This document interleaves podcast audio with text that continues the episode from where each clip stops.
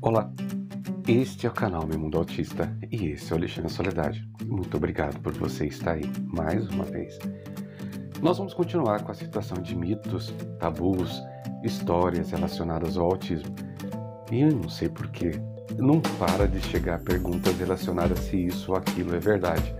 Então, eu acho que a gente vai ter que fazer um terceiro episódio, o quarto, o quinto, pela quantidade de coisas que foram criadas ao longo desses tantos anos da descoberta do autismo.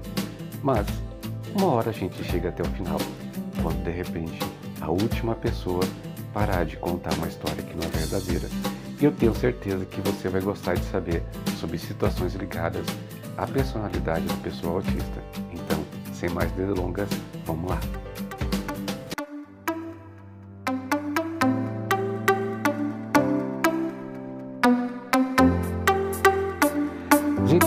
Coisa que a gente gostaria de conversar com vocês, e até foi motivo de um episódio do podcast Um Minuto.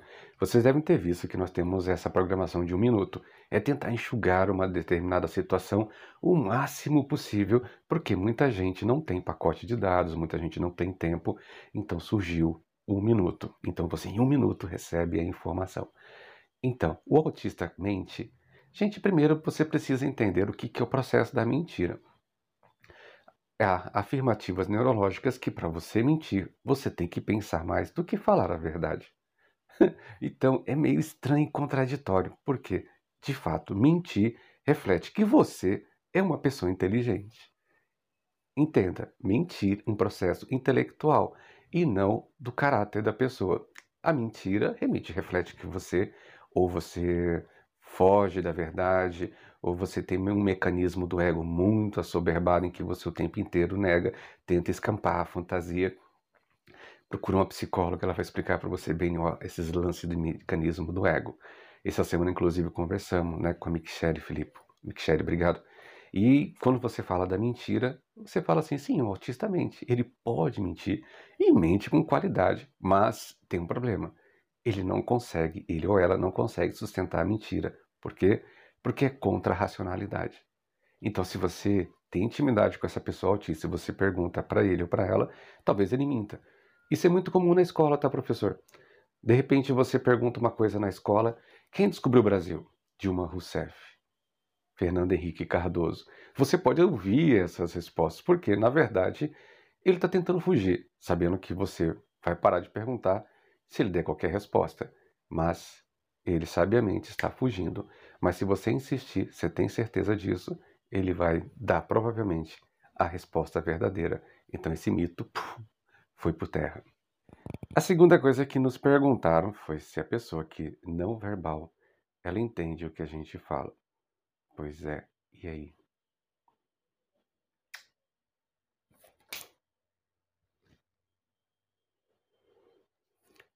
Libras é um método de comunicação. É uma linguagem, uma linguagem, universal de sinais, e não necessariamente é pela fala. Então, se eu chego para alguém e falo oi, ela vai me responder oi e que está tudo bem ou não, e vai dizer para mim que muito obrigado e assim por diante. E aí você vai falar assim, mas então tem comunicação? Se existe comunicação, existe um meio de comunicação existe sim um entendimento. E mesmo que surja apenas um não ou um sim, denota que a pessoa entendeu o que você disse, mesmo que essa pessoa esteja em crise. E assim por diante. E nessa descoberta é preciso que você, se tem filho ou filha, como eu, que é não verbal, você vai perceber que eles se comunicam de outras formas.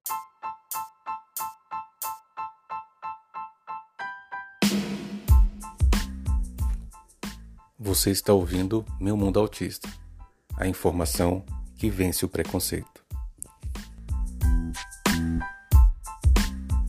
Certa vez eu estive nos Estados Unidos num local, num observatório muito alto, e nesse observatório tinha pessoas de todos os lugares do mundo. E lá, mesmo conhecendo a língua, eu não conseguia absolutamente entender nada ao meu redor, porque todo mundo falava a sua língua nativa. Então, não necessariamente o fato de ter fala faz com que o outro que está do outro lado entenda o que você quer dizer. Então é preciso que você encontre um meio importante que consiga chegar. E nesse caso, como eu me virei, foi muito engraçado e muito bom para mim, quando de repente, do outro lado do observatório, tinha um casal de brasileiros conversando em língua nativa. Aquilo para mim no meu ouvido parecia que tinha acertado a chave que abria a porta.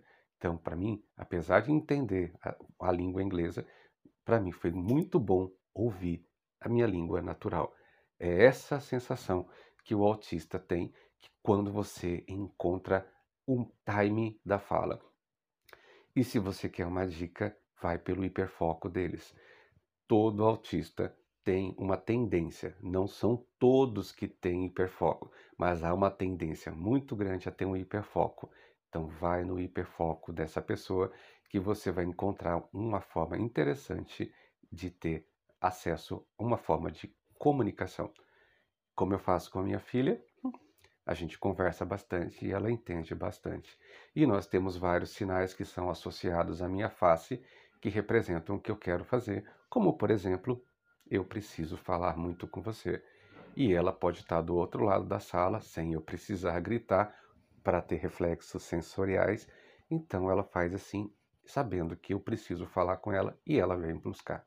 Fica essa dica e respondido então, né? Então, eles entendem muito bem o que você está dizendo, mesmo que não haja comunicação efetiva. Tudo bem? Outra história que chegou para gente é a respeito da vitamina D. Gente, eu não sei onde começou, isso não me interessa, isso não é foco do canal Meu Mundo Autista, onde que começou essa história de suplementação da vitamina D. É claro, gente, que a vitamina D faz muito bem à saúde. Isso é evidente, né? Só que tudo em excesso, dizem por aí, que é um ditado muito antigo, que a diferença entre o remédio e o veneno é o que? A dose. Então, aqui a gente não recomenda medicamento, nós não recomendamos suplemento de forma nenhuma. Mas é importante deixar claro: não faça nada sem orientação de um profissional, porque sem um profissional dizendo que você pode sobre uso, dosagem e o tempo de uso, você pode estar cometendo uma grande gafe e até mesmo um crime. Porque a vitamina D, como outros subprodutos, se for administrado de forma incorreta e de período prolongado e de uma quantidade excessiva, pode causar sérios danos à função renal. Então você pode causar danos irreversíveis a seu filho e é aí que, que entra aquela história da negligência. Você foi imprudente, você foi imprudente, imperito e negligente. Então, com nossos filhos, a gente não brinca, a gente não faz experiências. Não é porque ouvi falar que de repente é muito bom a vitamina D, que eu vou tacar um caminhão de vitamina D no meu filho, ainda mais com a falsa expectativa, que é uma tremenda mentira, associar a presença da vitamina D à cura do autismo. Isso eu falo com muita seriedade. Isso a gente não brinca. Não vale a pena investir em mentiras. O fato da vitamina D ser boa para a saúde? Bingo. Pronto. Verdade. Mas tudo que é demais, gente, lembre-se, é veneno. A quarta e última pergunta do dia desse, desse post, não poste, né? Eu costumo falar muito post, então desculpa, post é aquele negócio com eliminação, tá? Desse post é sobre a síndrome de Savant. Alguém viu, de repente, num post, que alguém era autista Savant e também levou curiosidade de, daquele personagem do The Good Doctor C. Savant. 10% ou menos dos autistas têm essa síndrome associada, a síndrome de Savant, que é a síndrome chamada de síndrome do supergênio. Mas os, as pessoas que têm a síndrome de Savant muitas vezes têm um QI baixo. Estranho isso, uma pessoa ser genial e ter um QI baixo? Sim, por causa que ele tem uma característica soberbada, aumentada, hiperdesenvolvida, mas as demais você vai perceber Inclusive no personagem do Dr. Murphy, que é muito bem interpretado, você percebe que em outras situações ele tem um déficit muito grande. Então, não necessariamente o fato de eu ser autista e savant diz que eu sou um Einstein, tá? Então é muito provável que todas as pessoas que colocam a situação do savant é porque na verdade precisam que você entenda que eu sou uma pessoa que tem um intelecto que pode te ajudar, que pode te oferecer. Não porque ela está querendo mostrar que é mais inteligente do que os outros. Eu acho que ninguém gosta de ficar colocando rótulos em si, ou uma placa dizendo sou autista savan. Mas é uma coisa que muitos autistas acabam colocando para que você perceba a quantidade de intelecto ou de conhecimento que pode sair daquela pessoa.